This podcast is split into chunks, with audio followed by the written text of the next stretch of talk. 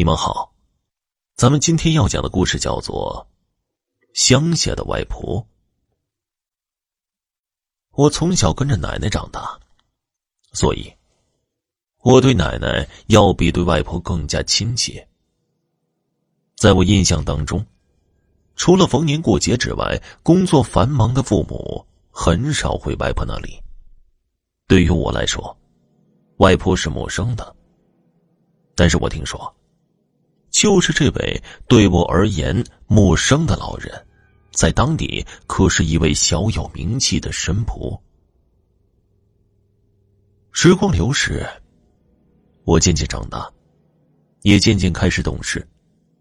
因为常年受到的教育，对于鬼神之说，我一直以来都是嗤之以鼻的。所以，在那段时间里，我很看不起乡下的外婆。觉得他封建迷信的一套会让人嘲笑我，这样，也直接导致我更加不愿意回乡下去了。直到某个暑假，发生了一件事情，才让我对外婆有了些许改观，也颠覆了我一直以来对于此类事情的观点。虽然说外婆所居住的地方是乡下，但是。我现在住的地方其实算是城郊，在那个年代，楼房不多，大多数人住的还是类似于一层楼高矮的红砖房。我记得那天天气炎热，我下午和朋友去河里游泳，玩到天黑了才回家，所以我很担心自己回来太晚被母亲责骂。但是，我快到家的时候。看见家里的灯并没有亮，父母应该还在加班，心里便长出了一口气。我加快步伐来到了家门前，不知道何时门口处堆积着不少柳树枝，基本挡住了我的去路。我回头看看身后的几棵柳树，光秃秃的只剩下树干了，应该是环保部门在修剪枝丫。可是。再怎么也不能把废弃的树枝丢在别人家门口吧？我摇着脑袋，没好气的用脚在树枝当中刨开了一条小路，这才进了家。当我走进屋内的时候，我忽然觉得无比不适，这种感觉从刚进门开始就有了，不像是中暑，我也说不上具体是怎样的症状。只是感觉全身无力，浑身上下像是被冰块包裹住一般，寒冷至极。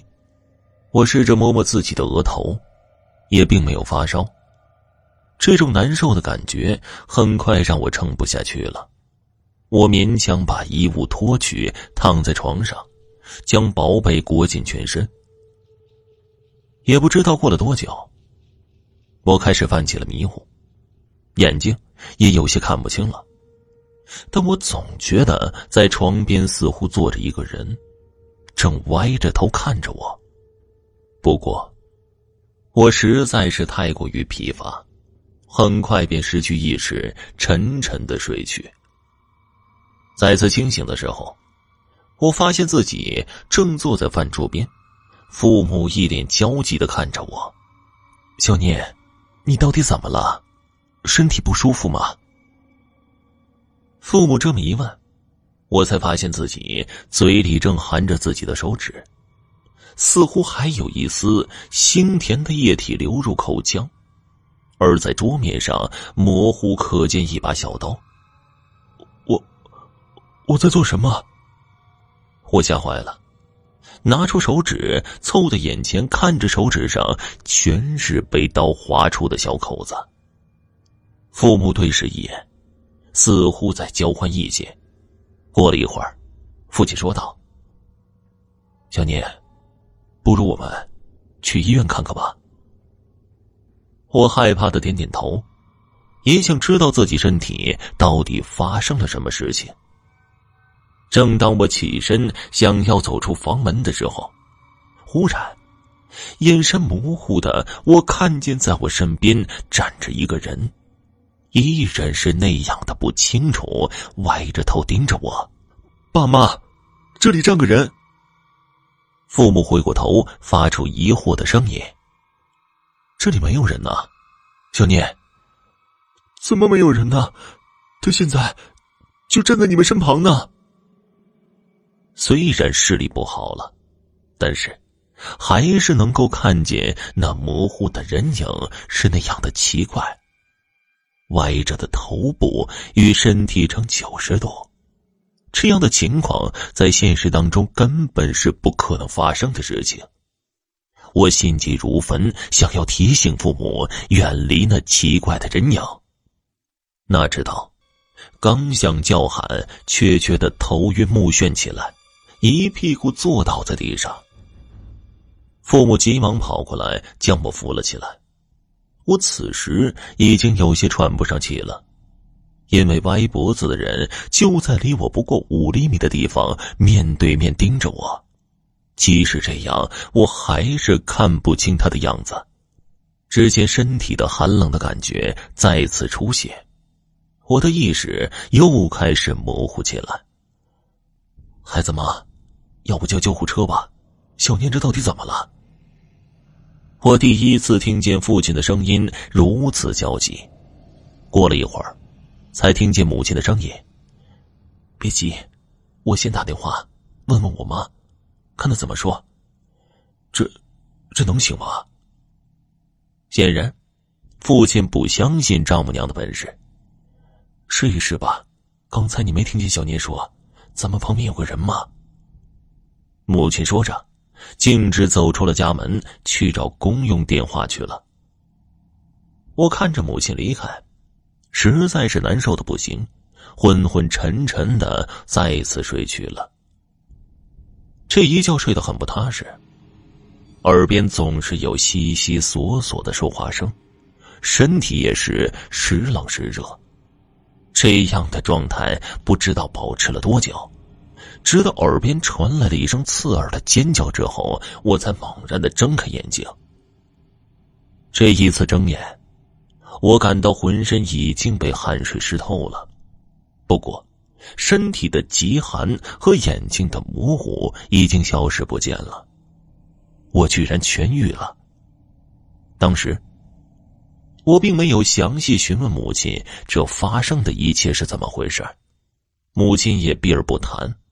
仿佛是有什么忌讳一般。后来，我成年了，偶然间，我忽然又想起当时的情景，越想越觉得奇怪，我便回家问母亲当时的情况。母亲似乎知道我会询问一样，拉着我坐下，语气平稳的讲述了当天发生的事情。你也知道，你外婆在当地是做什么的？之前没有告诉你，是因为，你外婆说你八字弱，成年之前一定要少接触这类事情。再加上你从来也不相信鬼神之说，所以啊，我一直没敢告诉你。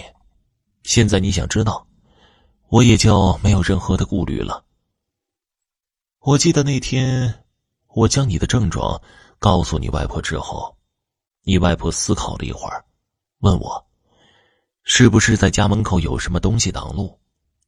我回忆了一下，告诉他家门口有许多被裁剪下来的柳树枝。外婆当时语气顿时急了，说什么柳树叶是阻挡阴气的，一定是有过路的游魂野鬼被困在了我们家，而你呢，是第一个回家的，八字弱，自然就会被野鬼冲体。你外婆这么一说，我一听就急了，哭着问她怎么办。你外婆告诉我，立刻将门前的柳枝清扫干净，然后端一碗水绕着房屋撒一圈撒完之后在门前烧点蜡纸钱，默念多有得罪，请快些上路。我听了之后立刻就照做了，做完这一切呀，你便好了。母亲所说的一切已经超乎我的认知范围，但是，这事情也的确发生在我身上，又不由得我不相信。不过，现在我和外婆的关系已经变得亲密了，或许也是因为这件事情的缘故吧。好了，这个故事就讲完了，感谢收听。